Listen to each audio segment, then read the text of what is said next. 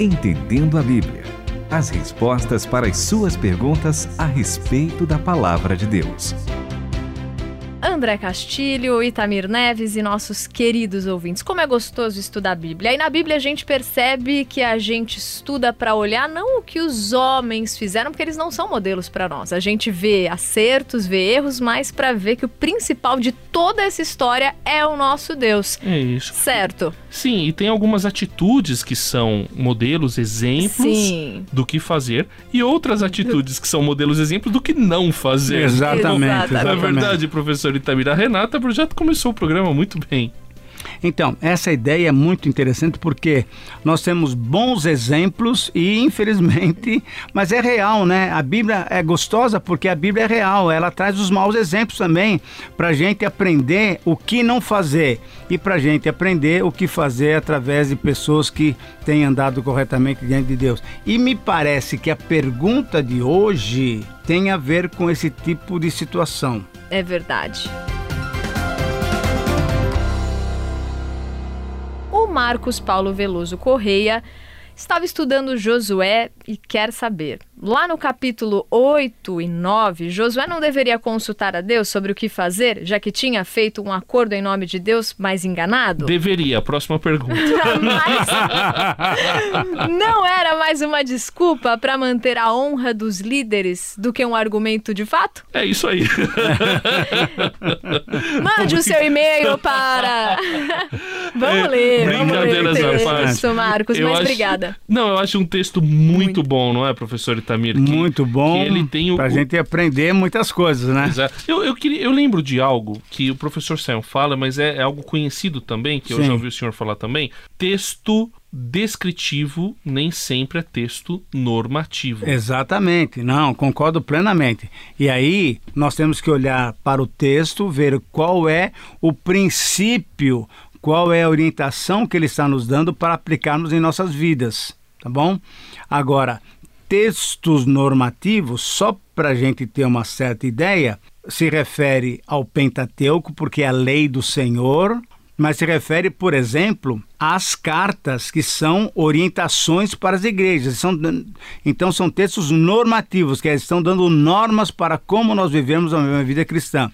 Agora, os textos históricos, descritivos, como você falou, muitas vezes temos descrição de gente muito legal e de gente que não andou corretamente. A gente, por exemplo, pregando o livro de Reis, primeiro livro e segundo livro de Reis, nós temos vários reis que andaram nos descaminhos, que não andaram conforme o Senhor queria. Então, nós temos exemplos para não seguir. E temos exemplo, por exemplo, de Josafá, um homem que se entregou a Deus, que se humilhou diante de Deus, e Deus deu uma grande vitória. Mas o texto que o nosso querido Marcos Paulo Veloso Correia menciona é um texto muito interessante. É quando o povo está entrando na Terra Prometida, já agora com a liderança de Josué. E aí temos um encontro com os gibionitas. Isso, só para corrigir que foi Josué 9 e 10, que Exatamente. é onde tá escrito 8 é o que acontece antes com a cidade de Ai. Aí os Isso. gibeonitas viram o que aconteceram com Ai. Ah, e Josué- ficaram. é, foi, todo mundo deve ter falado Ai depois. Mas aí é, os gibeonitas viram e os moradores de Gibeão, aqui Josué 9, versículo 3, ouvindo que Josué havia feito a Jericó e Ai, usaram de astúcia. Mandaram representantes levando sacos velhos sobre os jumentos e recipientes de vinho de couro velhos, rasgados e costurados. Traziam sandálias velhas e remendadas nos pés, trajavam roupas velhas, e todo o pão que traziam para o caminho era seco e duro. Eles foram a Josué, ao acampamento em Gilgal, e disseram a ele e aos homens de Israel: Viemos de uma terra distante, fazei uma aliança conosco. Muito bem.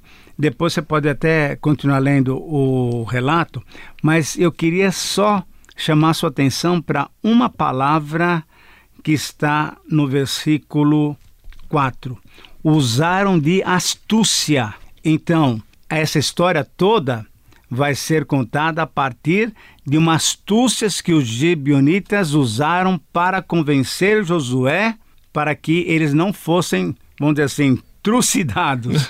Mas continua lendo, André, porque é. muito legal essa história. Bom, o texto continua dizendo como eles fizeram isso. Ah, os nossos anciãos nos mandaram vir aqui, nós somos pobres coitados, tal, não sei o quê. Até que no versículo 14 diz o seguinte, lê aí, Renata Burjato, pra Os gente. homens de Israel examinaram aqueles itens e acreditaram nos forasteiros. Exatamente, Mas aí é que tá não negócio. consultaram o Eterno sobre o assunto. Ai, ai, ai, ai, ai. Assim Josué fez uma aliança de paz com eles, prometendo poupar-lhes a vida, e os líderes da comunidade lhes prestaram juramento. Três dias depois de terem feito aliança com eles, os israelitas ouviram que eles eram vizinhos e que moravam perto deles. Porque eles falaram, somos de uma terra distante. Exatamente, tal. Era Vieram com panos de saco em cima dos cavalos, pão Isso. duro, assim, diante. Quer dizer, a palavra mais correta mesmo, essa astúcia, eles enganaram o povo de Israel, enganaram Josué.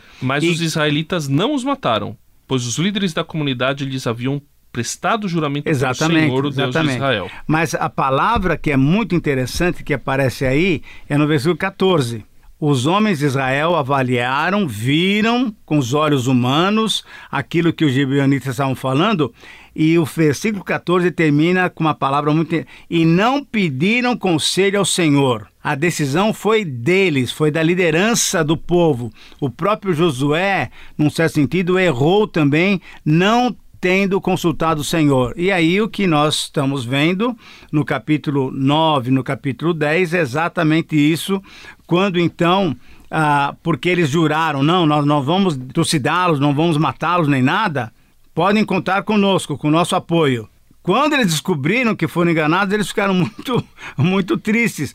Mas como não tinham consultado o Senhor, a, a grande lição para nós é essa: cuidado com as suas decisões sem você pedir orientação do Senhor. E acho que uma coisa bonita que fica também é, pelo menos, mesmo tendo falado de forma sem ter pensado, sem ter orado, sem ter conversado, sem estar ali alinhado com o Senhor, mesmo assim, com uma vez que eles deram a palavra diante do Senhor, Sim. eles vão honrar o Senhor. Então acho que isso também fica para nós, né? Até quando a gente erra, bom, mas agora eu pelo menos vou fazer a parte de honrar o Senhor. Uma vez que eu não consultei ele, eu não vou voltar atrás com a minha palavra porque eu jurei diante do Senhor. Continue conosco, Entendendo a Bíblia. É, mas é interessante que o, que o episódio termina de uma maneira muito, muito. é, nós precisamos aprender. Isso. Ah, lê- leia 20. do 22 para frente, André. Então Josué os chamou e lhes disse: Por que nos enganastes, dizendo moramos muito distante de vós, sendo que vivieis perto de nós? Agora sois malditos. e entre vós nunca deixará de haver escravos, lenhadores e tiradores de água para a casa do meu Deus. Então, é, depois eles falam, né? Ah, mas é que a gente tava com medo, tal, enfim. O qual é o problema, Renata, de eles morarem perto de Josué? Qual era a ordem que Deus tinha dado para eles quando entrassem na terra? Que eles não deveriam ali se misturar com o povo, certo? E deveriam inclusive expulsar. Sim, Exatamente, porque a terra exatamente. era deles, né? Exatamente. E aí, o que acontece quando a gente vê em juízes, professor Itamir, que a, e- e- essa mistura Exata- acaba fazendo Não, com que sem o povo de Israel seja nenhuma. infiel a Deus. Sim. Exatamente. Então a consequência foi muito grande. Ah, quando Deus dá ordem para Josué entrar e possuir a terra, ele dá uma ordem que até muitas vezes, até nós já fizemos um, um programa sobre isso, é, de mandar matar mesmo, mandar matar todo mundo, para não queria ninguém. E aí você fica pensando, puxa, mas que Deus bravo é esse, né? Não, é um Deus que sabe conviver com o ser humano até um certo momento.